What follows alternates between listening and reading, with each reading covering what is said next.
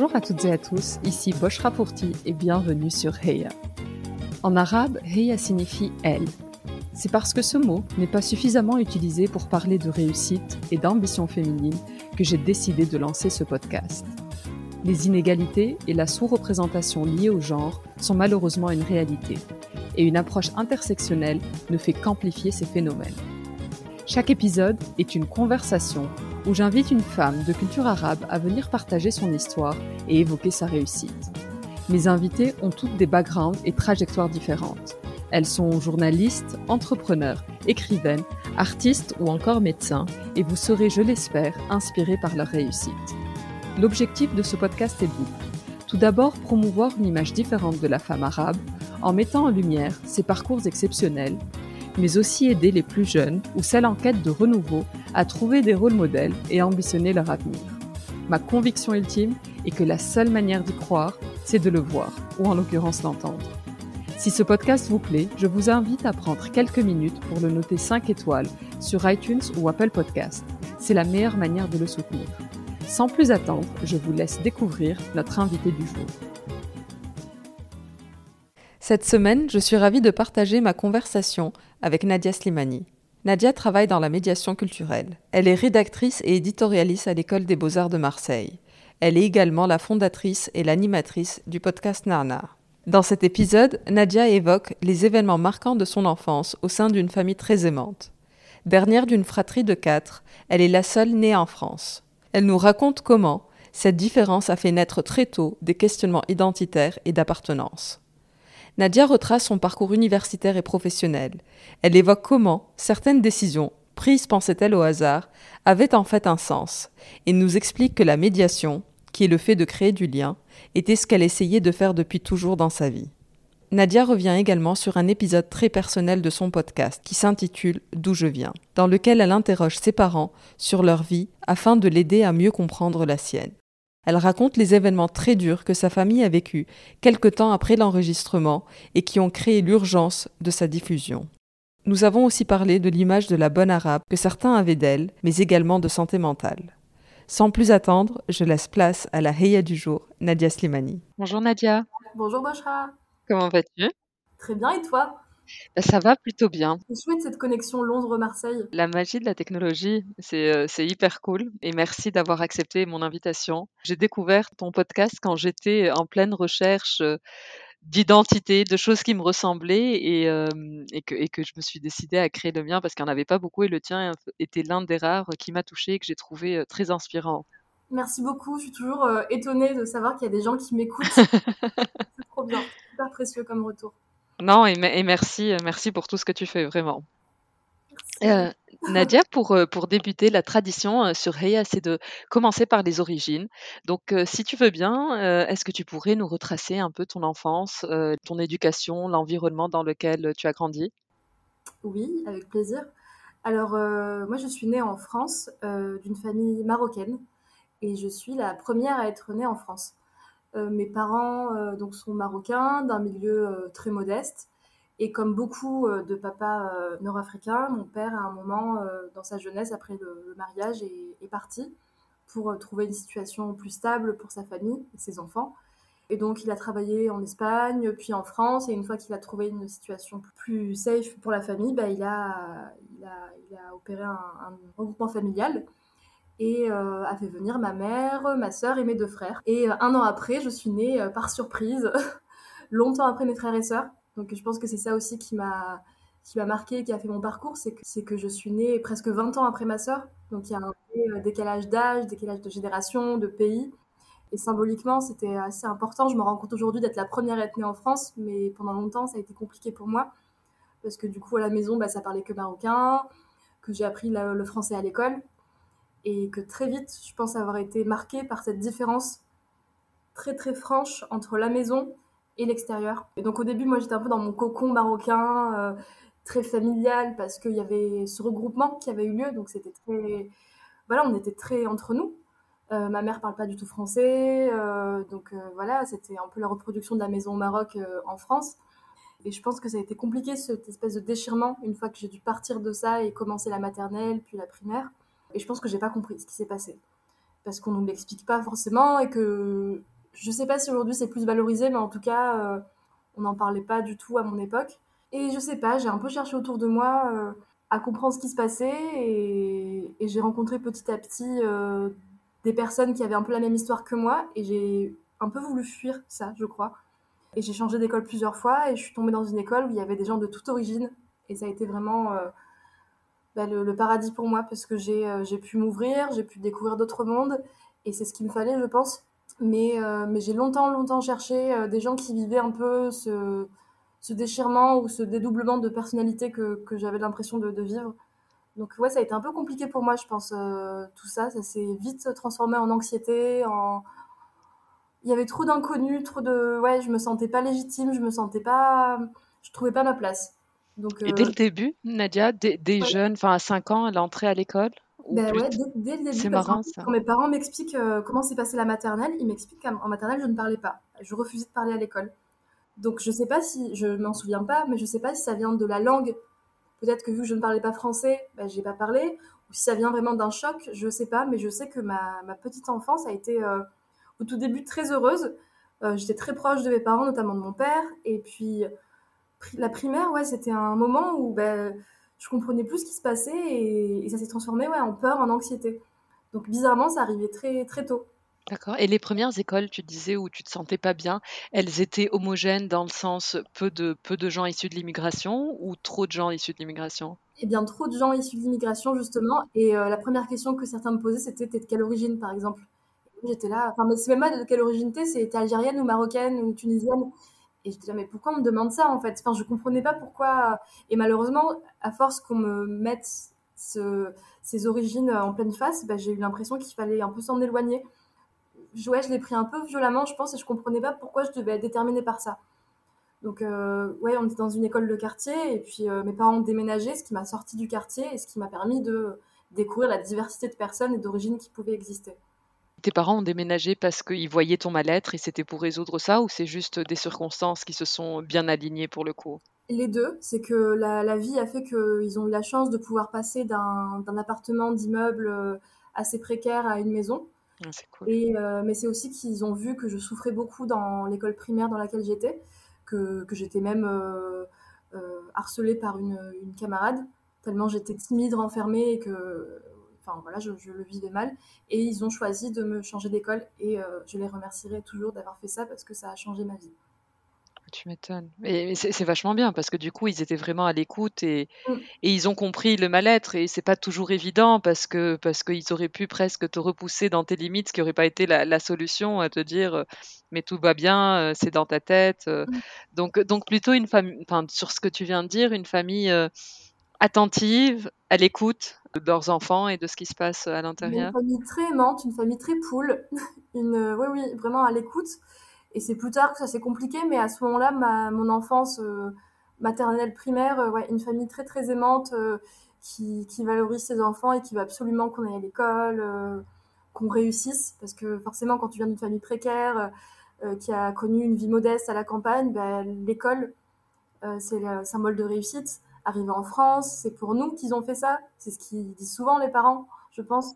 Donc, ouais, plutôt, plutôt de la fierté et, et de l'attention. Et tu as deux frères et une sœur. Est-ce qu'il y avait une différence, dans la manière, dont tes parents élevaient un garçon, par rapport à une fille? Alors déjà, il y avait une différence par rapport à l'âge parce que quand je suis née, ma sœur avait 18 ans. Donc ça, c'est pas rien. Ma sœur était très, très heureuse d'avoir une enfin une sœur parce que c'était l'aînée et puis qu'elle s'occupait de deux frères. Mais mais ma sœur, c'était ma deuxième maman, C'est deuxième maman, ouais, Vraiment, c'est devenu ma deuxième maman. J'étais très, très fusionnelle avec elle, on dormait ensemble dans la même chambre, on se donnait la main, quand on dormait. Euh, je l'appelais ma soeur. Je l'appelais ma soeur depuis 15 ans, tu vois. Tu vois, il y avait maman et ma soeur. Ouais. Je l'avais pas son prénom. Je me suis forcée à 15 ans à commencer à dire son prénom, mais ça a été déchirement pour moi. il y avait ce côté très fusionnel. Et euh, mais oui, ma famille est assez traditionnelle, euh, très croyante et très traditionnelle. Je différencie les deux parce que pour moi, croyant, ça veut pas dire traditionnel. Et les gens font souvent l'amalgame, mais donc moi, je dis les deux c'est que voilà, la religion est très importante pour eux, mais ils ont aussi des valeurs traditionnelles. Et, euh, c'est aussi notre génération. Comme je te disais, mes frères et sœurs, aujourd'hui, ils ont entre 40 et 50 ans. Moi, j'ai 30 ans. Et euh, mes parents euh, viennent donc d'un milieu modeste au Maroc. Et, et forcément, bah, il y a des valeurs qui ne sont pas les mêmes qu'aujourd'hui. Donc, beaucoup de femmes au foyer, beaucoup de, de, de filles qui vont plutôt s'occuper de la cuisine, etc. Mais c'est pas j'ai été très en colère plus jeune, mais maintenant je sais aujourd'hui que c'est juste des habitudes, des traditions, c'est difficile de les remettre en question, qu'il ne faut pas, pas juger. Faut juste, euh, moi j'ai questionné souvent, mais oui, effectivement, euh, ma sœur était plus sollicitée pour s'occuper de la cuisine que mes frères, euh, malheureusement, et c'est ce qui m'a tout de suite énervée, je pense, et, qui a fait je suis aujourd'hui. Et je me suis très vite rebellée contre ça. Hein. Moi, j'ai été vraiment la, la, petite, la petite fille qui remettait tout en question, euh, que ma mère pinçait sous la table comme ça en me disant je fais pas ça, c'est la choua et tout. j'ai un peu, un peu euh, J'imagine tellement. Tout ça et, embêté ma famille avec ça. Mais, euh, mais c'était chouette finalement. et comment avec du recul. Comment la, la Nadia, enfant, imaginait sa vie d'adulte dans tout cet environnement? Alors, je t'avoue que je ne l'ai pas imaginé. J'avais, en fait, je me disais, c'est drôle parce qu'aujourd'hui j'ai 30 ans, tu vois, et je me disais quand j'aurai 30 ans, mais je serai une adulte et tout, et aujourd'hui je me dis non, je commence à peine à vivre, je suis encore un enfant, je, comprends à peine euh, qui je suis aujourd'hui, j'arrive enfin à faire l'équilibre euh, dans mes identités, on va dire. Mais, euh, mais j'imaginais pas, enfin je pense que comme plein d'enfants, on fantasme un peu la vie d'adulte. Et si je, savais qui je suis aujourd'hui, je me dirais, bon, bah finalement, bon, c'est pas, pas trop différent de quand j'étais petite. Mais, mais je, je, je fantasmais le fait de, trouver cet équilibre, de, comprendre enfin euh, qui je suis, comment je peux gérer ces différents héritages, comment... Euh, ouais, je pense que c'était plutôt ça. ma vision du futur, c'était la paix. Parce que, comme je dis, il y a eu beaucoup d'anxiété, de peur, de, de, peur de pas trouver... Euh, bah, tu vois, de pas arriver à gérer les traditions qu'on m'avait données avec la vie que j'avais en France. Parce que parce que je suis la seule française finalement euh, de souche. horrible, je veux dire que j'étais française de souche. c'est la première française de, ma famille. Oui, oui, oui, oui, née sur le sol français, bien sûr. Exactement. Et je suis la seule à avoir eu cette éducation euh, républicaine à l'école. donc, euh, donc je, ouais, j'imaginais que je trouverais enfin un moyen de, bah, de trahir aucun des côtés, tout en apprenant à me valoriser, parce que je sais pas toi, je sais pas d'autres personnes, mais en tout cas dans dans mon expérience, je me suis oubliée dans tout ça parce que tu veux un peu satisfaire les deux côtés. Et, et voilà, je me disais, adulte, j'aurais enfin trouvé la paix, j'aurais enfin trouvé comment exister avec tout ça. Donc voilà, j'y suis pas encore, mais, mais je suis en bonne route, j'espère. Il y avait un métier en particulier qui t'attirait Alors j'avoue tout. Alors attention, je rêvais d'être chanteuse. Attention. D'être une star et tout. Ouais, c'était un peu mon rêve. Et en fait. T'as une jolie voix, tu chantes? Bah, non, mais j'ai jamais chanté devant quelqu'un, c'est vraiment je chante à la maison, mais je sais pas, j'avais ce truc, euh, j'ai jamais osé prendre des cours de chant ni rien, donc peut-être que ça arrivera, tu vois. Bah, ça fait peut-être partie des. Voilà, c'est ça. Ah oui, oui, ça fait partie des rêves. Euh, tu vois, j'ai une guitare depuis 5 ans, je sais toujours pas jouer de la guitare, mais il y a un truc, euh, voilà. C'est un peu un rêve qui est là, quelque part. Je, ça viendra peut-être un jour. Mais tu vois, je me dis peut-être le podcast, tu vois, la voix. Ah oui. Je me suis posé la question. Euh, et, en fait, très vite, euh, grâce au fait d'avoir changé d'école, de découvrir d'autres modèles de famille, d'autres mondes, d'autres cultures, j'ai été très proche des, de personnes artistes, ou en tout cas qui, avaient une pratique artistique. Et, euh, et je grugeais les cours de, beaux-arts au collège, parce que toutes mes copines, elles allaient aux beaux-arts le mercredi après-midi. Et mes parents, tu vois, bah, pour eux, les beaux-arts, ça veut rien dire. L'art, c'est pas ça qui Pas très sérieux. Voilà, parce que comme beaucoup de familles, nord-africaines ou non, hein, les vraies carrières, c'est scientifique, médecin, prof, euh, les métiers qu'on connaît. Bien et sûr. Qui sont sécurisants. Donc, euh, moi, quand je disais que le mercredi après-midi, je voulais qu'ils payent je ne sais pas quel euh, montant pour que j'aille dessiner avec mes copains blancs artistes, non merci. Donc, je sais que je m'incrustais un peu au cours. Et, et, en même temps, mes parents n'avaient pas les moyens. Enfin, clairement, ils n'avaient pas le luxe de pouvoir payer une activité périscolaire à ce prix-là pour, pour, leur enfant. Donc, donc, je leur en veux pas. Et... Mais voilà, les, les arts, en général, sont très vite apparus dans ma vie. J'étais pas, je rêvais pas d'être artiste, mais je savais que les arts, euh, la culture, les cultures auraient une importance. Et, euh, et c'est resté dans mon parcours parce que du coup, j'ai, je me suis incrustée au cours des beaux-arts euh, le mercredi après-midi, du coup, pendant tout le collège. et au lycée, j'ai fait une option art plastique. Mes parents été très inquiets, mais ils m'ont laissé quand même faire L art plastique. Et après, j'ai fait des études de médiation culturelle. Donc voilà, c'est resté quand même dans le, domaine de, l'art. Et, euh, lorsque tu as choisi euh, ces études de médiation culturelle, comment tes parents ont réagi? Parce que, exactement comme tu disais au début, c'est rarement euh, les métiers dont les parents rêvent ou imaginent une sécurité et un avenir. Ce qui les a rassurés déjà, c'est l'université. Parce que j'étudiais ça à l'université, donc il y avait quand même ce côté licence master. Donc ça, c'est rassurant. Par contre, expliquer médiation culturelle à ma famille marocaine, déjà que pour n'importe quelle famille, médiation culturelle, c'est super flou. Je disais un peu des métiers à côté, tu vois. Je disais journaliste à ma mère, par exemple. Euh, prof, enfin tu vois, je disais un peu mais quand je disais culture, concert, euh, non, elle pour elle, euh, bah, malheureusement la vision qu'on a des artistes, c'est bah, pas d'argent. Bah donc, Intermittent. voilà, donc c'était pas du tout rassurant, mais ils m'ont laissé quand même le faire. Avec du recul, je sais pourquoi j'ai fait de la médiation, parce que j'ai, parce qu'en gros, pour celles et ceux qui écoutent, bien sûr, qui connaissent pas la médiation culturelle, ce que j'explique de mon métier, même si je pense que plein de gens l'expliqueraient autrement, c'est faire le lien entre des publics qui ne se rencontrent pas par le biais de la culture. Donc euh, tu peux travailler dans un musée euh, et expliquer au public euh, l'exposition, donc faire de la médiation, faire de la vulgarisation ou, expliquer ce qu'il voit ou mettre en place des projets culturels, enfin ça peut être plein de choses différentes. Et moi je me suis rendu compte que le mot médiation en fait c'est faire du lien, c'est faire la rencontre. Et, et, après avec du recul je me suis dit mais en fait je me croyais perdue dans mes choix professionnels, mais en fait je, depuis le début je veux créer des liens et faire des rencontres entre les gens qui ne se rencontrent pas. Et quand je vois ma famille et le monde extérieur, je me dis, mais bah, c'est ça. tout son sens en fait. C'est le lien qui te manquait probablement. Complètement. Donc en fait, j'étais pas si perdue que ça. longtemps, mais ça va en fait. mais je pense qu'on a toujours la réponse au fond de nous en fait. On cherche loin et en fait, c'est juste là, euh, sous notre nez, il faut creuser un peu. C'est exactement ça. La réponse, elle était en moi et en fait, je croyais vraiment que j'étais perdue, que je savais pas ce que je faisais, que j'allais rien trouver comme boulot, que je savais pas où j'allais. J'arrivais pas trop à, à m'imaginer dans l'avenir, dans le futur, et en fait, euh, ça va. Génial. Génial. Et là, tu travailles donc aux Beaux-Arts de Marseille, c'est bien ça? Ouais, je travaille à l'école des Beaux-Arts de Marseille depuis euh, deux ans. Et c'est tombé aussi par hasard, cette histoire. Mais en fait, euh, aujourd'hui, je pense que j'ai la situation professionnelle que je rêvais depuis toujours. Donc, tu vois, à force de hasard et d'accidents, on y arrive finalement. On y arrive, ça exactement. Être rassurant pour certains, croyez-y. Et Nadia, tout à l'heure, tu parlais que tu te sentais euh, entre deux, qu'il fallait que tu, tu, te sentais redevable et à la maison et à l'extérieur de prouver quelque chose. Est-ce qu'il t'est arrivé du coup dans ton enfance, adolescence, de, de vouloir cacher tes origines? Alors oui, je pense que oui. J'ai à des moments cachés sans m'en rendre compte. Par exemple... Euh, mais ça venait pas forcément de l'extérieur, je pense que ça venait des deux, parce que dans, enfin, chez les personnes africaines, il y a aussi, euh, chez certaines, un rejet un peu de, de soi. Euh, je pense aux cheveux, par exemple, tu vois. Moi, j'ai lissé mes cheveux jusqu'à mes 24 ans, par exemple, donc euh, je les je les lâchais jamais, ils étaient tout le temps attachés ou lissés. Enfin, il y avait un, un, rejet un peu de ses origines, mais je sais que ma mère encore aujourd'hui, mes cheveux bouclés, là, c'est compliqué, quoi. C'est euh, drôle, ça. J'ai fait un épisode avec euh, Myriam Benomar qui a créé la marque Shaeri, qui, qui, sont des produits pour cheveux bouclés, et on a beaucoup parlé de ça. Moi, c'est un truc qui me fascine. Et elle expliquait qu'en fait, cette génération-là, ils avaient euh, le modèle des, du colonisateur qui avait le savoir pour réussir, pour être quelqu'un de puissant et de respecter, il fallait, il fallait leur, leur ressembler. Et puis, tu as les modèles de la publicité. Enfin, Aussi.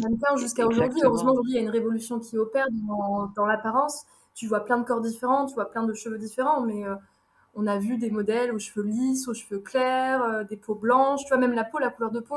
Enfin, moi, j'ai la peau plutôt claire parce que ma, ma mère est, est, très blanche et mon père est, est mat, mais euh, voilà, j'ai plutôt pris du côté blanc de ma mère. Mais voilà, les cheveux, par exemple, c'était plutôt à, à discipliner, comme tu dis, ça faisait négliger, ça fait pauvre. Euh, tu apparais sur dans la vie si tu as une, beaucoup de volume. Bah, c'est ça. Il faut assumer le volume et prendre la place. Voilà, donc moi, ça a pris du temps de l'assumer, ça, voilà, prendre sa place. Et prendre sa place. Parce que du coup, tu te fais remarquer en plus. Donc voilà, moi j'étais plutôt, je lissais mes cheveux, j'avais la frange comme mes copines, euh, on, a, on disciplinait bien comme il faut. Enfin, c'était. Euh, ouais, donc il y a eu ce côté-là où je voulais ressembler à mes potes, hein, vraiment. au collège, j'avais un style de baba cool, vraiment n'importe quoi. Enfin, à quel moment je suis baba cool, quoi? Enfin, j'écoutais euh, les mêmes groupes. Après, c'est cool parce que ça m'a ouvert euh, plein de choses et j'ai appris plein de choses que j'aurais pas appris à la dans ma famille. J'aurais jamais écouté ce que j'écoute, euh, ce que j'écoutais au lycée ou ce que j'écoute aujourd'hui si, si j'avais pas eu la chance de pouvoir découvrir plein de monde. Mais donc, il y a eu ça et, en fait, ce qui a été plutôt violent, c'est pas de, c'est pas de cacher mes origines parce qu'en fait, elles se voient. Hein. Je m'appelle Nadia Slimani, ça se voit que je suis pas d'origine française et, et c'est pas grave. Je sais pas si ça je l'ai mal vécu. Ce que j'ai mal vécu, c'est plutôt le côté traditionnel euh, parce que bah, du coup mes copains et mes copines y sortaient euh, le soir ou ils dormaient chez leurs copines et moi mes parents euh, ils refusaient que je dorme chez quelqu'un d'autre. J'avais pas le droit de sortir le soir, donc c'est plutôt ça qui était compliqué à gérer pour moi. Et du coup, je me suis sentie exclue de plein de choses parce qu'en fait, moi, j'étais la seule qui sortait à 21h ou 22h, enfin, qui rentrait qui avaient la permission de 22 heures, tu vois, alors que pour tes potes à 17 ans, ils sont là, euh, ouais, tu fais quoi? Enfin, n'importe quoi. Alors qu'ils se bourraient la gueule et ils rentraient à 6 heures du matin chez leurs parents comme si de rien n'était. Et, et, moi, déjà, sortir jusqu'à 21 heures, c'était l'autorisation que j'avais euh, une fois par mois et encore, et j'avais négocié pendant une semaine avant. Donc, c'est plutôt ça qui a été euh, dur pour moi. C'est le côté traditionnel. Et, je sais aujourd'hui, parce qu'on s'est beaucoup, beaucoup, beaucoup disputé avec mes parents à ce sujet-là, mais je sais, je comprends, je c'est pas pas leur monde, c'est pas leur euh, pas leurs habitudes et, en plus je suis une fille, tu vois, j'ai eu la chance d'être une fille. je suis très contente évidemment, mais mais, euh, mais ça ne se fait pas d'être une fille et de sortir, ça ne se fait pas d'être une fille et, d'avoir des, des, amis euh, garçons, de fréquenter des garçons. Enfin, voilà, c'est ce côté traditionnel plutôt qui a été dur pour moi, plus plus que le côté origine, parce que finalement l'origine, je pense que je me suis même pas rendu compte en fait, que j'ai compris très tard que j'étais d'origine marocaine, mais mais ouais, c'est le côté traditionnel qui m'a qui m'a donné envie d'exploser un moment, je pense. Et ce côté traditionnel où il y a ce poids du genre qui te dit, bah, une fille, ça se fait pas exactement ce que tu disais, est-ce que ça te, ça te révélait un peu sur la position de la femme et la, oui, la vision de ce que la femme doit être dans, dans cet environnement-là? Complètement. J'ai vraiment fait tout le contraire juste pour embêter mon monde, quoi. Comme je te disais, tu vois, quand mes frères et sœurs avaient pas les mêmes les mêmes devoirs. Euh, moi, je suis là, non, mais pourquoi euh, on est plus petite que les hommes? Pourquoi les hommes et les femmes, ils sont séparés quand il y a du monde à la maison? Pourquoi c'est à la cuisine? Ben, Du coup, j'ai pas appris à cuisiner, par exemple. Aujourd'hui, je regrette du couscous, tu vois, ou du pain. Mais vraiment, je faisais tout pour ne rien apprendre, tellement j'étais en colère, mais super jeune. Hein. Enfin, dès petite, dès 9-10 ans, je pense que j'ai vraiment dit euh, non, non. Et j'étais vue vraiment comme le vilain petit canard. et on savait, tu vois, on était là, non, mais Nadia, c'est bon, elle le fera pas. Et, Ma mère, encore aujourd'hui, elle me dit, mais viens apprendre, viens apprendre. Donc j'essaie euh, maintenant d'apprendre. C'est con, mais la semaine dernière, je suis arrivée à faire mes premières euh, briques, tu vois, mes premières boîtes. Et j'ai appelé ma mère sur WhatsApp. oh, regarde, j'ai fait une boîte. tu as réussi ta fille. oui, ce jour. Et elle était trop heureuse, du coup. Ah bah, tu m'étonnes. Tout ça, j'aurais pu l'apprendre plus jeune, tu vois. Mais j'ai voulu. Euh, ouais, j'ai voulu contredire. J'ai eu très, très vite cet esprit de rébellion. Mais ce qui est drôle, c'est que j'ai voulu contredire. J'ai voulu faire chier mon monde sans pour autant rompre avec ce monde.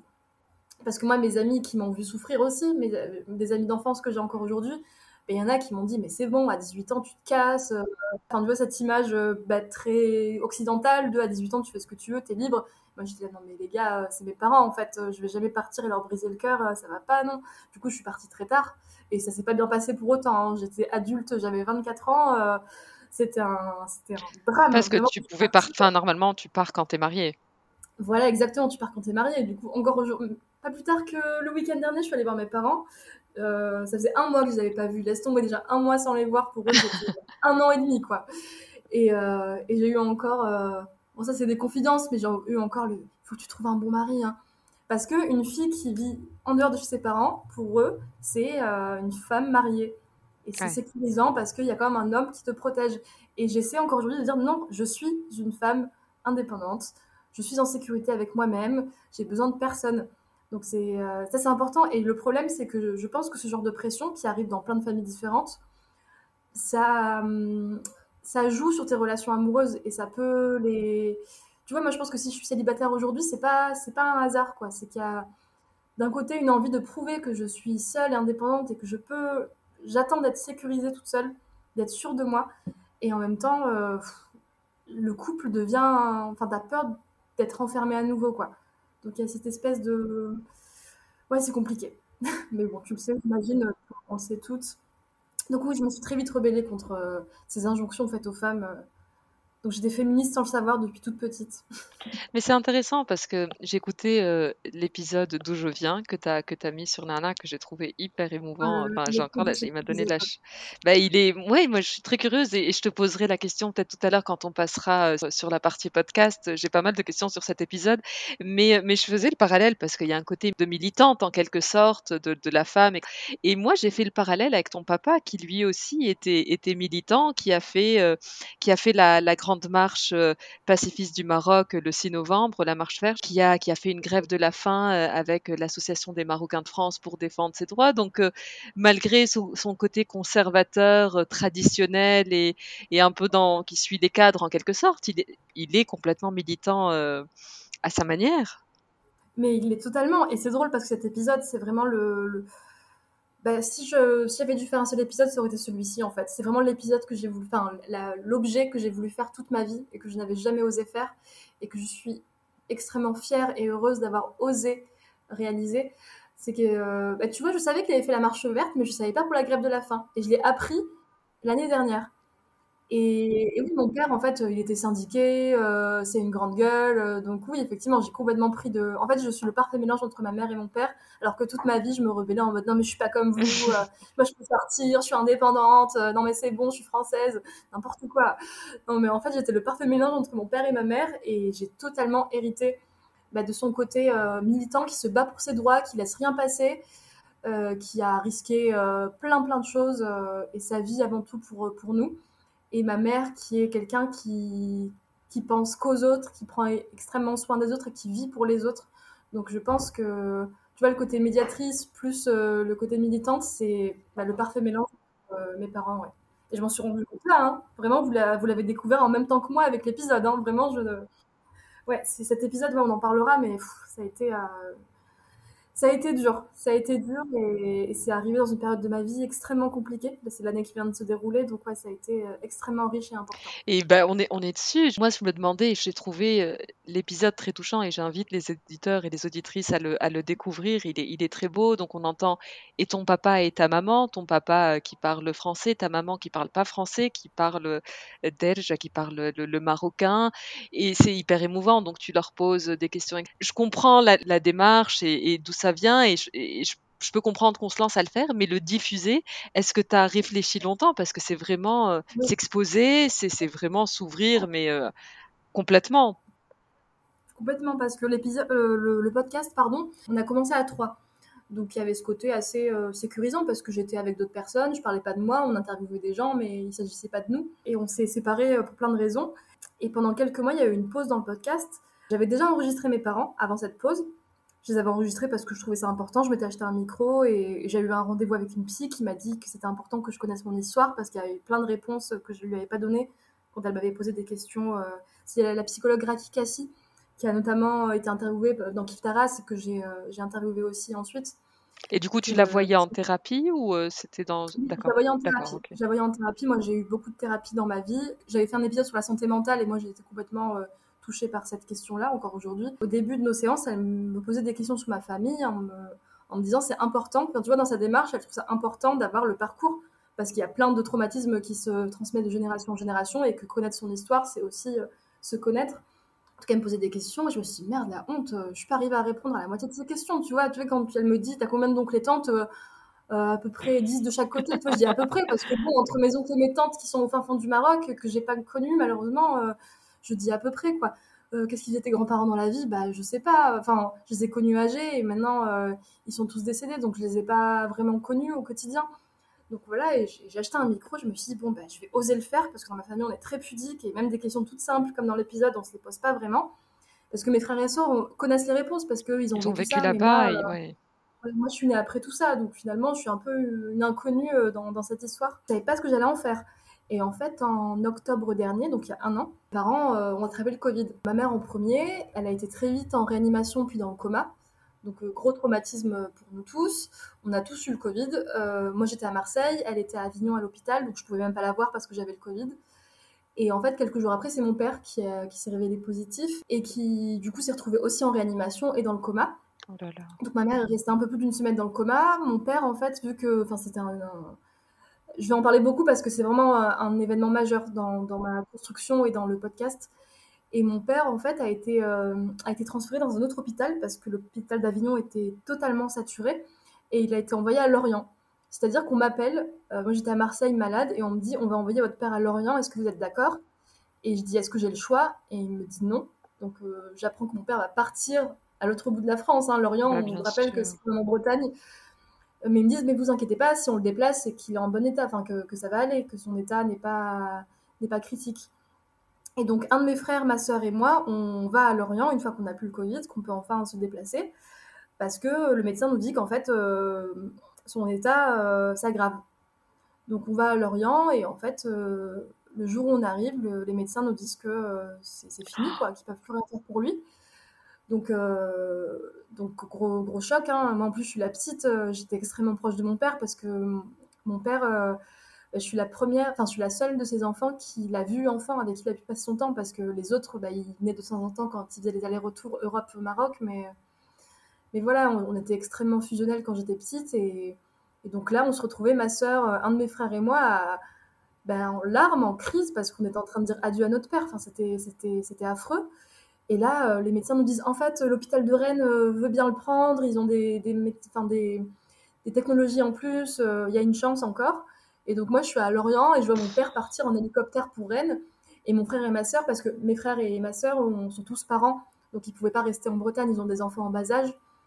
Donc je me retrouve toute seule en Bretagne. Euh, là, et là, je prends un, train de Lorient à Rennes, enfin n'importe quoi.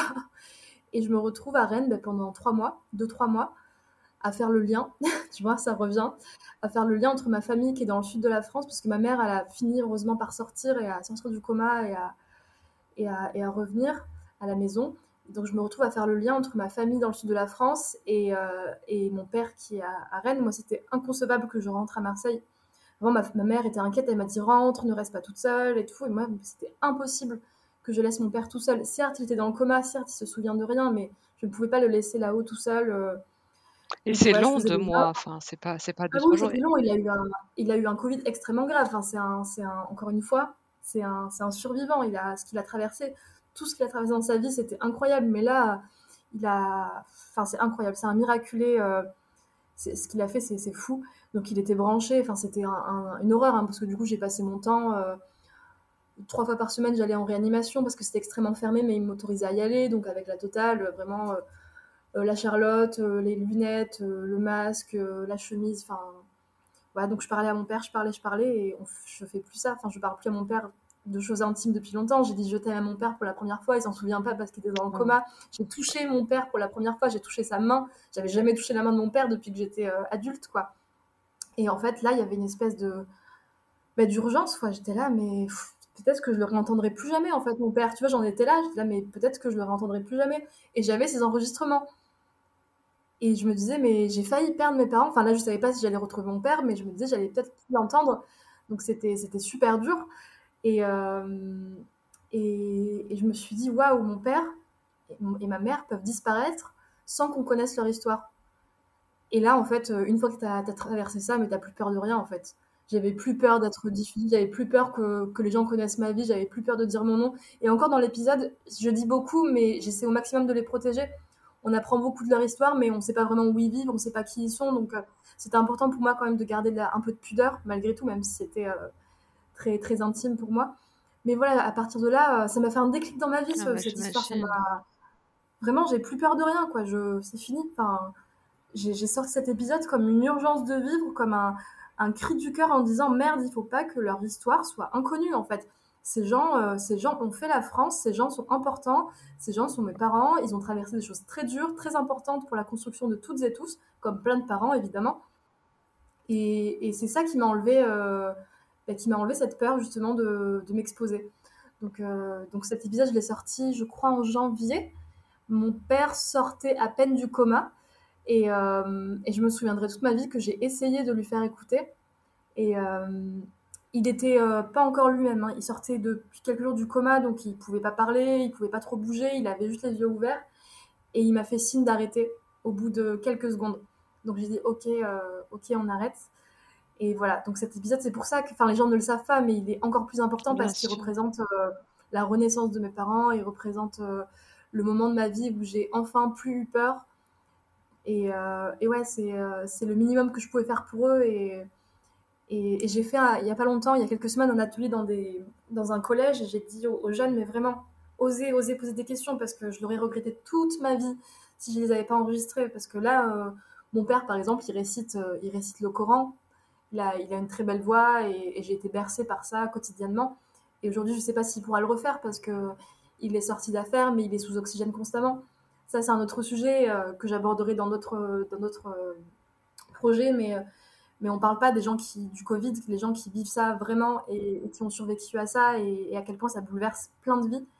Donc, euh, donc je ne sais pas s'il sera à nouveau capable un jour de, de rechanter, de re-réciter à nouveau. Donc, donc je m'en serais vraiment voulu infiniment de ne pas l'avoir fait. Donc euh, voilà, c'est aussi un message pour dire oser parce que je sais à quel point c'est dur pour certains. Moi, c'était terrifiant. J'avais le micro comme ça devant eux, je tremblais. On l'écoute, on l'entend dans l'épisode à quel point mon père est très formel. Au début, comme il hésite, il est très gêné. Ma mère, c'était la rigolade. Enfin, je faisait que rire. Elle était tellement drôle. Elle est tellement drôle. Oui, elle est trop drôle. ma mère, elle est tellement drôle. J'espère que, enfin, pour ceux qui comprennent Dalija, c'est encore mieux parce que j'ai pas traduit sa voix volontairement parce que c'était important pour moi qu'on entende sa voix. C'était un choix hein, éditorial qui était un peu risqué, mais sa voix, qu'on comprenne ou pas, je pense qu'on entend la chaleur, on entend euh, l'humour, on entend euh, l'amour. Et, euh, et, ouais, c'était super, super important donc, et dur. J'ai même, il y a ma sœur aussi qui est pas loin dans le salon parce que je pouvais pas le faire toute seule, j'étais terrifiée. Il y a mes neveux et nièces aussi qui m'aidaient un petit peu. Enfin, c'était, une drôle d'expérience, mais, mais que je regrette pas et, je suis très, très, très, très contente de l'avoir sorti. C'est génial. Et ils l'ont écouté maintenant? Tes parents? Alors mon père, euh, je ne pense pas. En tout cas, moi, je suis incapable de lui faire écouter. Ma mère, c'est ma sœur qui lui a fait écouter. Et même, euh, en gros, ma mère a dit oui, oui, euh, tu as fait écouter aux gens, mais ça va pas, non, ça ne porte pas. Enfin, cette genre de légitimité encore. Ma mère, on lui a jamais dit que son histoire était importante. On lui a jamais dit qu'elle était importante. La société ne dit pas à ces femmes de l'ombre. à ces femmes musulmanes, à ces femmes qui ne parlent pas français. Ma mère, si elle ne parle pas français, c'est qu'elle est arrivée à 40 ans en France qu'elle n'est jamais allée à l'école, donc elle n'a jamais appris à apprendre des choses scolaires, et qu'en gros, elle a commencé une formation et qu'on s'est moqué d'elle et que ben, ça l'a brimée. Donc forcément, euh, tu, n'oses pas. Donc c'est aujourd'hui, elle vit pour nous, elle vit pour ses petits-enfants, pour ses enfants, pour son mari. Et euh, donc on lui a jamais dit que sa voix était importante comme toutes les voix. Donc c'est ce que j'essaie de faire dans ce podcast, de montrer que toutes les histoires sont légitimes et, importantes. Donc elle l'a écouté, mais pas devant moi. Vraiment, mon podcast, c'est une manière de faire le lien avec ma famille. Mais jamais je leur fais passer des messages, tu vois. Je sais pas si par exemple, dans cet épisode-là, je vais leur faire écouter, mais peut-être que je le diffuserai sur ma page Facebook ou Instagram et qu'ils comprendront, mais je veux pas savoir. Je me dis que des messages vont passer, tu vois, c'est toujours indirect ma manière de communiquer avec eux. Mais ouais, ouais, c'est encore, euh, c'est encore pudique entre nous, mais, euh, mais je fais des petits pas. Non, mais c'est génial. Et cet épisode, euh, moi, il m'a donné la chair de poule. Et, et comme tu dis, c'est les petites histoires qui font la grande histoire. Et c'est très important de les mettre en valeur parce que parce qu'elles sont belles et elles font, elles font ce qu'on est, notre famille, mais ce qu'est la France, c'est très important. Et pour tes, pour tes neveux et nièces, mais cet épisode-là, il, il a pas de prix, quoi. Ils sont, ils sont jeunes, je sais pas quel âge ils ont, mais dans quelques années, ce sera un, cadeau tellement, tellement beau pour eux. Ouais, je me dis que notre, notre histoire est écrite et qu'effectivement, on pourra transmettre ça. Donc, effectivement, c'est précieux. Nadia, je vais revenir euh, sur le podcast. J'étais curieuse de, savoir comment l'idée de, Nana est, venue, comment tu as décidé de te lancer. Donc, vous étiez trois, c'est ce que tu disais tout à l'heure. Tu peux nous raconter un peu la genèse du projet et comment tout a commencé? Alors en fait, euh, moi j'ai fait beaucoup de projets euh, socioculturels en tant que médiatrice avant de travailler aux Beaux-Arts. Donc j'ai fait des travaux dans des quartiers populaires ou bien des travaux qui mettaient en valeur des femmes, des choses comme ça. Et je cherchais toujours à mettre en valeur les autres, ou en tout cas à, valoriser les autres. Et un jour, un copain m'a dit, mais, mais fais un projet qui, parle de toi, qui te fait du bien à toi et, et prends soin de toi. Et je me dis, ok, je vais parler de moi, je vais essayer, mais ça va être compliqué. Euh, et, le temps a passé, j'ai déménagé à Marseille. Ça aussi, c'était important pour moi parce que Marseille, euh, c'est vraiment la ville qui me permet aussi d'être moi-même et en tout cas d'apprendre qui est cette personne, qui est moi-même. Et, j'ai fait une formation en journalisme digital pendant deux mois et demi pour me faire un petit réseau à Marseille et, et recroire en moi parce que j'étais à une période où bah, j'avais plus de boulot et je savais pas trop où j'allais et je, ne savais pas qui j'étais donc je déprimais pas mal le chômage quoi Et je me suis retrouvée donc dans une formation de journalisme digital euh, où on apprenait, enfin où on réapprenait le journalisme, euh, enfin la presse écrite, la presse vidéo, et les 15 derniers jours étaient, euh, étaient dédiés au podcast. Donc on a une boîte de prod qui est venue nous voir et qui nous a expliqué ce que c'était un podcast et nous a permis de faire un pilote.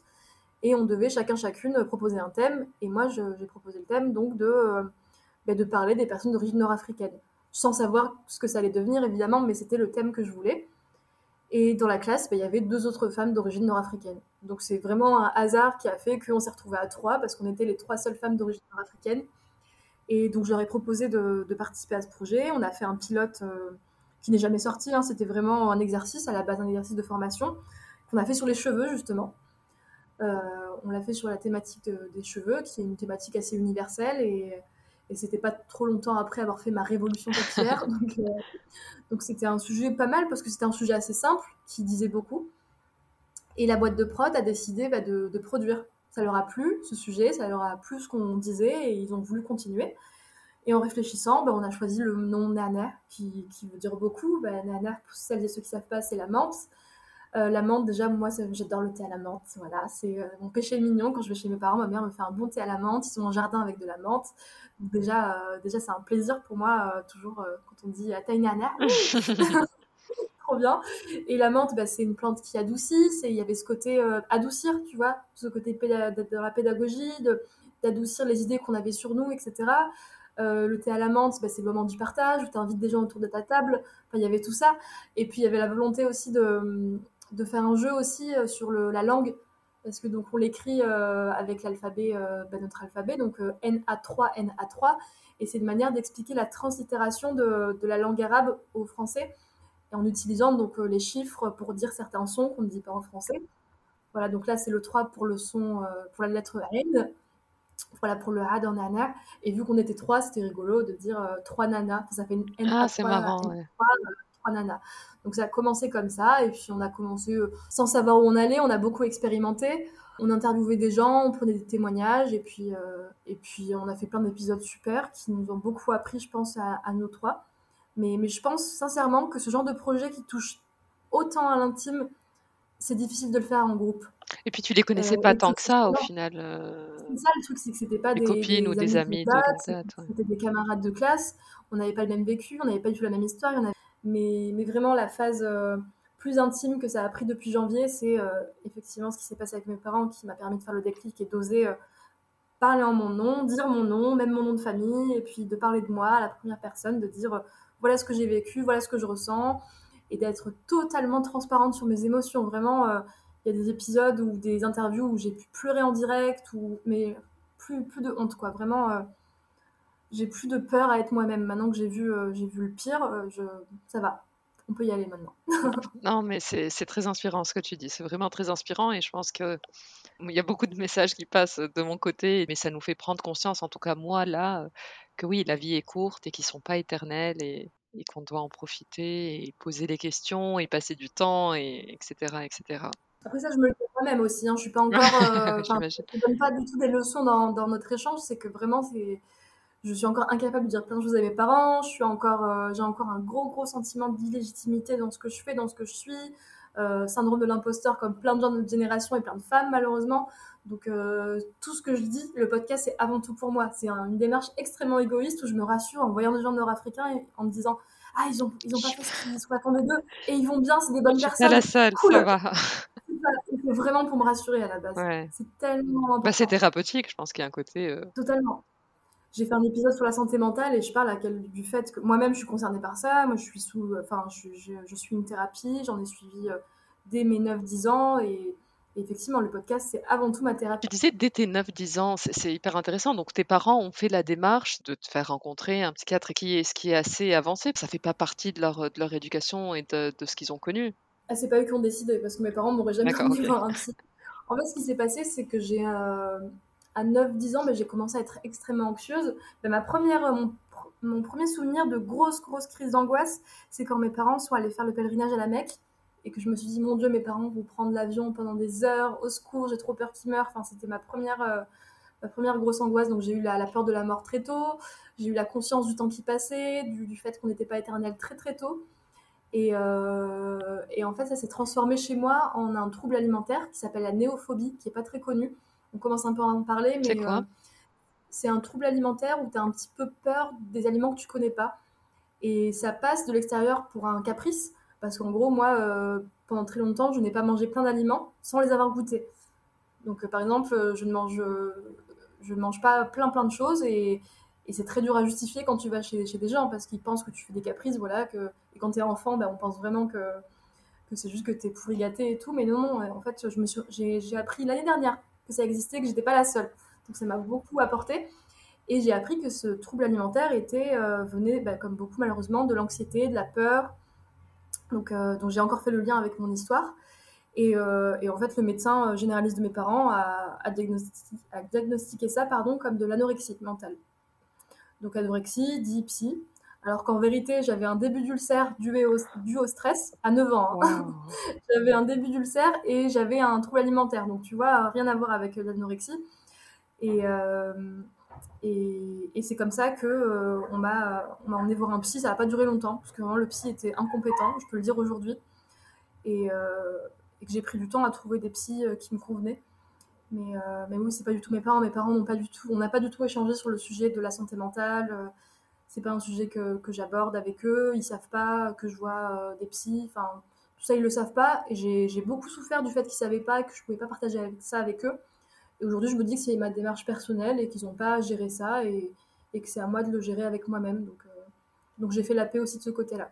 Tu parlais tout à l'heure, Nadia, du syndrome de l'imposteur. Est-ce que, en général, tu as senti que tu as dû travailler deux fois plus que les autres pour te, pour créer cette légitimité ou pas forcément? En fait, ma légitimité, l'approbation, je la cherche du côté de mes parents. En fait, je la cherche pas du côté de la société. Vraiment, la société, je m'en fous. Enfin, vraiment profondément. Mon problème que j'ai encore aujourd'hui, c'est que je cherche l'approbation de mes parents. Et je sais que d'un côté, même si euh, ils disent qu'ils sont fiers de moi, qu'ils sont contents, etc., ben, jamais je me marierai comme ils l'attendent. Euh, j'ai pas fait le parcours qui, les rassurait. Donc, et je cherche toujours, toujours à être sûre qu'ils sont d'accord, tout en me disant que je sais que je fais des choses avec lesquelles ils d'ac- sont pas d'accord. Donc c'est ça mon problème en fait, c'est cette culpabilité que j'ai aujourd'hui. Donc j'ai pas de syndrome de l'imposteur vis-à-vis de la société, parce que malheureusement, heureusement, j'ai eu beaucoup de chance, parce que je suis un peu passée, et ça, ça m'a fait beaucoup souffrir, je suis un peu passée pour, euh, entre guillemets, l'arabe poli. Tu vois, l'arabe euh, qui a pas d'accent, l'arabe euh, qui... Ah, c'est La drôle, bonne t'as pas d'accent. Quel accent, les gars L'accent de quoi? Enfin, Vous confondez accent de cité, accent nord-africain, accent du sud, accent... Enfin, vous mélangez plein de choses, vous ne connaissez pas, en fait. Donc moi, c'est ça qui m'a fait souffrir dans ma vie, c'est... Tu vois, j'étais plutôt bonne élève, j'ai réussi euh, mes diplômes, j'ai trouvé du travail. Ça a pris du temps à un moment, bah, le moment où je suis arrivée à Marseille, mais je pense que c'est pas à cause de mes origines, c'est plus parce que euh, le milieu de la culture est précaire et que ça prend du temps à trouver. euh. Donc j'ai pas souffert euh, euh, de ça parce que malheureusement j'étais la bonne arabe, quoi, vraiment. Ça, ça m'a fait beaucoup souffrir et je me suis sentie vraiment de ben, traître, traître, vraiment traîtresse de, de mes origines parce que je me dis putain, on me voit vraiment comme la bonne arabe, comme celle qui est polie, qui aime la culture et, et qui en plus euh, voilà, est blanche de peau, qui, qui, est, qui est respectueuse, qui est sage. Toi, ça va, t'es pas comme les autres. C'était un enfer d'entendre ça. Et ça, je l'ai entendu mais très très très souvent dans ma vie. Et c'est pour ça que Naner, c'est très très important pour moi parce que je veux aussi me faire relais de. de... Enfin, je représente personne évidemment parce qu'on est tous et toutes différentes et que on a tous le droit à la parole et que je ne suis pas un symbole ou, un, ou je ne veux pas du tout être ça. Mais je me sens un peu relais aussi des gens euh, qui n'ont pas l'espace parce que moi j'ai eu la chance d'entrer dans des endroits où j'étais pas la bienvenue sans problème. Tu Ouais. vois, euh, dans des vernissages, souvent je suis la seule d'origine nord-africaine, euh, où je travaille aux Beaux-Arts dans l'administration, euh, je suis la seule d'origine nord-africaine. Enfin, il y a plein de choses comme ça. Et on m'a jamais fait comprendre que j'étais pas à ma place. Parce que je, je suis arrivée à passer entre les mailles du filet. Et je pense que ça vient aussi du fait que très jeune, mes parents ont accepté de me mettre dans, un, dans une école où il y avait plein de gens mélangés. Et que j'ai appris les codes Ouais. et que j'arrive du coup à passer d'un milieu à un autre. Donc ouais, mon sentiment d'illégitimité, c'est plus par rapport à mes parents que la société. La société, vraiment, euh, je, je lui dois rien de particulier, pas plus qu'à un autre ou une autre. euh, et j'ai participé comme tout le monde. euh, j'ai fait des études, mais même si j'en avais pas fait, ça aurait pas été grave en fait. Je travaille comme n'importe qui, donc donc j'ai pas de, je me sens pas moins bien que les autres parce que je suis marocaine quoi. Vraiment, c'est pas un truc dont j'ai honte ou quoi que ce soit. Mais euh, ouais, ce sentiment de trahir quelque chose. euh, et vraiment, le côté bon arabe, ça me rend folle parce que tu te sens approprié, fétichisé, euh, sexualisé, euh, tu sais, le côté des fantasmes de la beurette et compagnie. Et limite, t'as envie de parler avec un accent de cité pour les faire chier et de mettre un voile pour dire ouais, je suis soumise et alors qu'est-ce que ça va te faire? N'importe quoi. Je ne pense pas du tout qu'on est soumise quand on porte un foulard, mais c'est justement dans certains Les clichés qui. un stéréotype euh, cliché que qu'ont certains. euh. Donc moi, je rappelle souvent, tu vois, je dis bah écoutez, ma mère, elle parle pas français, ma mère, elle porte un foulard, euh, elle va bien. euh, mon père, il est musulman pratiquant, ouais, il a une barbe, il est très intelligent, il a travaillé, ouais, il est maçon, enfin, il a été maçon, qu'est-ce que ça. Enfin, ça change rien à la valeur qu'ils ont, quoi. Donc vraiment, pas de honte là-dessus. C'est plus de l'autre côté que j'ai honte, que j'ai honte de qui je suis parce que je sens que je les, que je remplirai jamais leurs attentes. Et ça, c'est quelque chose que Mais est-ce qu'il y a vraiment des attentes, Nadia? Est-ce que tu penses qu'ils ont encore des attentes ou est-ce que c'est toi qui es restée avec, heu Ma séance de psy commence. Exactement. Bah, il y a les 2, il y a les 2 parce que comme je te disais, il y a quelques jours, ma mère m'a dit, heu: «Trouve-nous un bon mari, heu, marocain, musulman» et dans ma tête, je me dis: «Mais putain, si elle savait si elle savait à quel point la religion et tout ça, c'est pas du tout dans mon quotidien et et que c'est le cadet de mes soucis», tu vois? Et là, je me sens trahir parce que je lui dis, je lui dis: «Mais maman, arrête, stop, je je tu sais très bien que voilà, je je n'attends rien de plus de la vie, heu, je je vais très bien, heu» et ça, je le remplirai jamais. Je le remplirai jamais ce côté-là. Mais effectivement, la la culpabilité, elle vient de moi. Mes parents, ils me disent, heu, ils me répètent qu'ils sont contents que je travaille, que je sois indépendante et cetera. Donc oui, avant tout, c'est moi qui me la fous cette pression, mais comme plein de gens. Le syndrome de l'imposteur, Ouais, il vient pas des autres, hein, c'est nous qui nous mettons la pression. Peut-être qu'il vient des autres pour certains cas malheureusement, heu, de d'environnement professionnel toxique et cetera. Moi, c'est pas du tout mon cas, je suis très épanouie de ce côté-là. Mais mais oui, oui, elle vient avant tout de de de moi et c'est ce que j'apprends, heu, dans ma thérapie nervnaire et dans ma thérapie en général, hem, à faire dormir cette culpabilité qui n'a pas lieu d'être et heu et qui est beaucoup moins forte qu'avant parce que sinon j'aurais pas pu faire tout ce que je fais aujourd'hui mais mais oui, évidemment qu'on se fout la pression nous-mêmes. Nadia, heu, dans le podcast, je partage donc des parcours de femmes, heu, inspirantes, des femmes qui ont réussi avec le terme réussite qui est très, très large et qui fait qui fait 180°. Quelle serait pour toi la définition de la réussite? Pour moi, la définition de la réussite, c'est la paix. C'est vraiment trouver la paix. C'est mon objectif principal, heu, dans la vie. C'est, être, bien avec qui tu es, avoir trouvé ton équilibre, quel qu'il soit. Comme tu as dit, il y a autant de réussite qu'il y a de personnes. Donc moi, c'est le mot paix qui est qui est pour moi la réussite, heu, finale, que j'atteindrai, j'espère, très Bah, vite. j'espère, je le souhaite vraiment. Et qu'est-ce que tu dirais à la Nadia enfant? Heu, d'oser. D'oser parce que parce que j'ai eu peur de décevoir et j'ai encore peur de décevoir, mais c'était encore pire avant. Donc vraiment d'oser et de m'écouter et de croire au fait que qu'on va y arriver, que ça a l'air très, très sinueux, mais mais que ça a un sens tout ça, ce dont on a parlé tout à l'heure, que finalement tout va s'emboîter et et que ça va aller. Cool, super. Nadia, on va passer à la dernière partie, heu, du podcast, euh, qui est Shakshuka, donc le le questionnaire de Proust, heu, revisité et l'idée, c'est de répondre au au tac au tac à quelques questions. Donc la première, est-ce que tu as une devise? C'est celle que j'ai dans D'où je viens, c'est si tu ne sais pas, heu, d'où tu viens, ah j'arrive même plus à la dire, tu vois Moi je l'ai, moi je l'ai, je l'ai adorée. Si tu ne sais pas où tu vas, regarde d'où tu viens, c'est ça? Exactement, c'est ça et ça m'a sauvée. Elle est très belle citation. Une œuvre d'art? Ça, c'est super dur parce que par mon boulot, je vois tout le temps des œuvres d'art. Et euh, le dernier travail qui m'a marqué, mais du coup, elle n'est pas connue publiquement, c'est une, c'est une étudiante euh, d'origine algérienne et égyptienne qui a fait un travail merveilleux qui s'appelle Asala. Et, et j'ai assisté à son diplôme de, de fin de. C'est pas du tout du tac au tac, pardon. Non, non, non, c'est très bien, c'est très, très bien. C'est- C'est une jeune femme qui s'appelle Asala qui malheureusement a, a subi le racisme et les stéréotypes pendant son parcours euh, aux Beaux-Arts. Et, euh, et son travail m'a énormément marqué parce qu'il est dans la célébration des, des origines diverses. Et, euh, et elle m'a euh, gentiment, très généreusement offert une de ses œuvres qui trône au-dessus de mon, mon bureau. trop bien. Et ouais, donc ce serait son travail. Parce que pour moi, c'est pas, enfin, c'est pas l'objet le plus important. Enfin, c'est pas l'œuvre d'art, c'est ce qu'il y a autour et, et la démarche. Et c'est le dernier travail qui m'a, qui m'a beaucoup marqué. Top. Ton plat préféré? Ah, mon plat préféré, j'en ai plein. Et c'est drôle parce que c'est que des plats marocains du coup. Parce que j'a- j'aime beaucoup la shorba, j'aime beaucoup la pastilla aussi. Je sais pas si tu connais, euh, on dit bostella du coup en marocain, mais En euh, en je sais pas si tunisien? ça Non, c'est que marocain, je crois. On l'a pas en tunisien, mais je vois, heu, j'ai déjà goûté, c'est très bon. Donc tu vois, c'est des plats que je sais pas forcément faire en plus. La shorba, je sais la faire. La bostella, non. Mais celle de ma soeur, c'est la meilleure.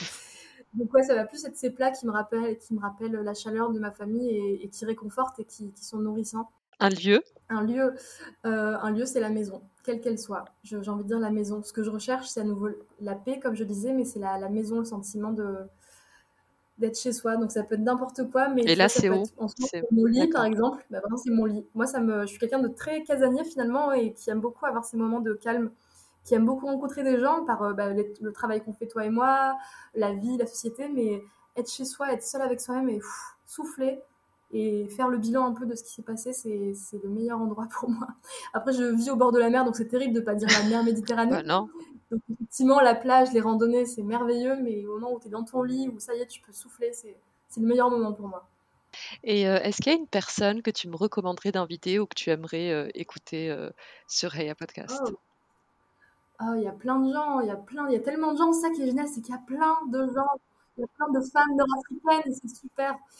Bah, je vais te dire dans celles que j'ai interviewées, toutes les personnes que j'ai interviewées m'ont appris beaucoup, beaucoup, beaucoup et ont été toutes, mais toutes très, très enrichissantes pour moi. Euh, ça m'a particulièrement marqué. Mille merci, Nadia. Au plaisir de te rencontrer. Euh. On fera l'entre-deux, on fera Paris. Exactement. À très bientôt, Nadia. merci. Cet épisode de Heya est maintenant terminé. Je vous remercie sincèrement de l'avoir écouté jusqu'au bout, ce qui j'espère veut dire que vous l'avez apprécié. N'hésitez pas à le partager autour de vous, avec des amis ou sur les réseaux sociaux, c'est ce qui permet au podcast de grandir. Vous pouvez aussi le noter 5 étoiles et me laisser un petit commentaire, c'est un vrai plaisir de les lire. Si vous avez des questions ou voulez me suggérer une invitée, n'hésitez pas à me contacter sur la page Instagram Heya underscore podcast. À très bientôt.